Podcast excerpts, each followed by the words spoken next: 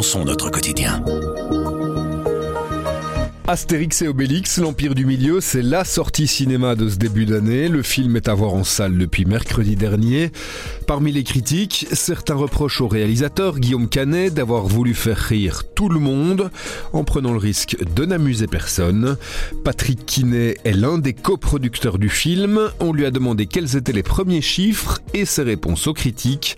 Je m'appelle Pierre Fagnard et vous écoutez Le Grand Angle du Soir.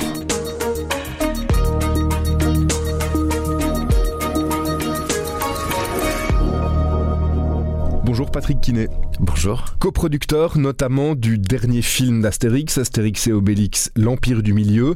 Ça va Ça marche bien jusqu'ici Les premiers chiffres sont réjouissants? Euh, Oui, ça a démarré très très fort en France, puisque c'est le meilleur démarrage en France depuis dix ans. C'est le huitième euh, sur toute l'histoire du cinéma français. Donc c'est un très beau démarrage avec 466 000 euh, spectateurs.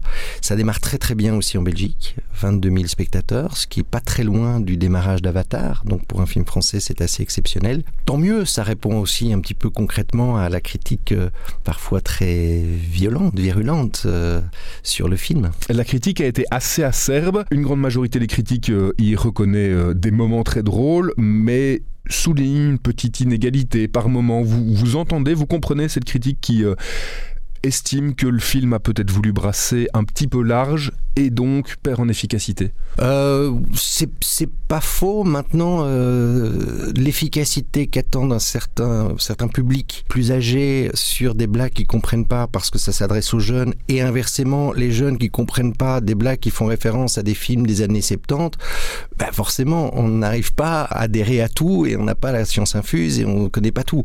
Donc, dans le choix qui a été fait par Guillaume d'essayer d'élargir au maximum le, public et de donner un tout petit peu à chacun quelque chose qui puisse lui plaire, oui, ça a un petit effet de dire bah, quand on comprend pas, on passe à côté et, inversement en fonction du public. Donc ça, c'est ce côté-là. L'autre chose, c'est que forcément, ce serait le premier Astérix. Je suis sûr que les critiques n'auraient pas été les mêmes il y a évidemment une référence. On, compare, on compare au précédent, on compare surtout évidemment au film d'Alain Chabat. Il n'a pas été construit de la même manière, c'est pas exactement le même type d'humour, c'est plus une aventure, c'est un film qui met plus au centre Astérix Obélix. Mais Chabat été tellement incroyable que c'est difficile, comme dans tous les domaines d'ailleurs, d'arriver après. Et donc quand on arrive après, qu'on est un tout petit peu en dessous, bah, c'est plus facile de prêter le flanc à une critique un peu dure. Donc les deux cumulés sur ce que je viens de dire amènent à, oui, des critiques assez acerbe, oui. C'était le défi le plus important peut-être, sortir de l'ombre d'Astérix et Obélix Mission Cléopâtre? Euh, c'était un défi, mais euh, défi qui a tenté d'être relevé déjà auparavant. Hein. Donc euh, c'est les éditions d'Argo et les ayants droit évidemment de Goscinny Derzo qui continuent à penser que la marque a une vraie valeur et en dessin animé d'ailleurs autant que autant qu'en cinéma. Donc il n'y a pas une mission plutôt qu'une mission Cléopâtre, une mission euh, Guillaume Canet, d'arriver à faire en sorte que le film soit meilleur. Il fallait juste qu'il soit dans la continuité de ce que euh, les ayants droit essayent de défendre en disant c'est un perso deux personnages forts représentant la France et euh, qui ont du sens de revenir une fois de temps en temps sur les écrans en live. Et les critiques peuvent ergoter tant qu'elles peuvent. De toute façon, il y a une vérité, c'est celle des chiffres, on l'a dit, et là ça marche bien. Merci beaucoup Patrick Quinet. Avec plaisir.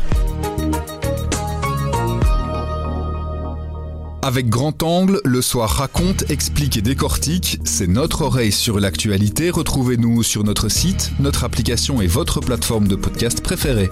À bientôt.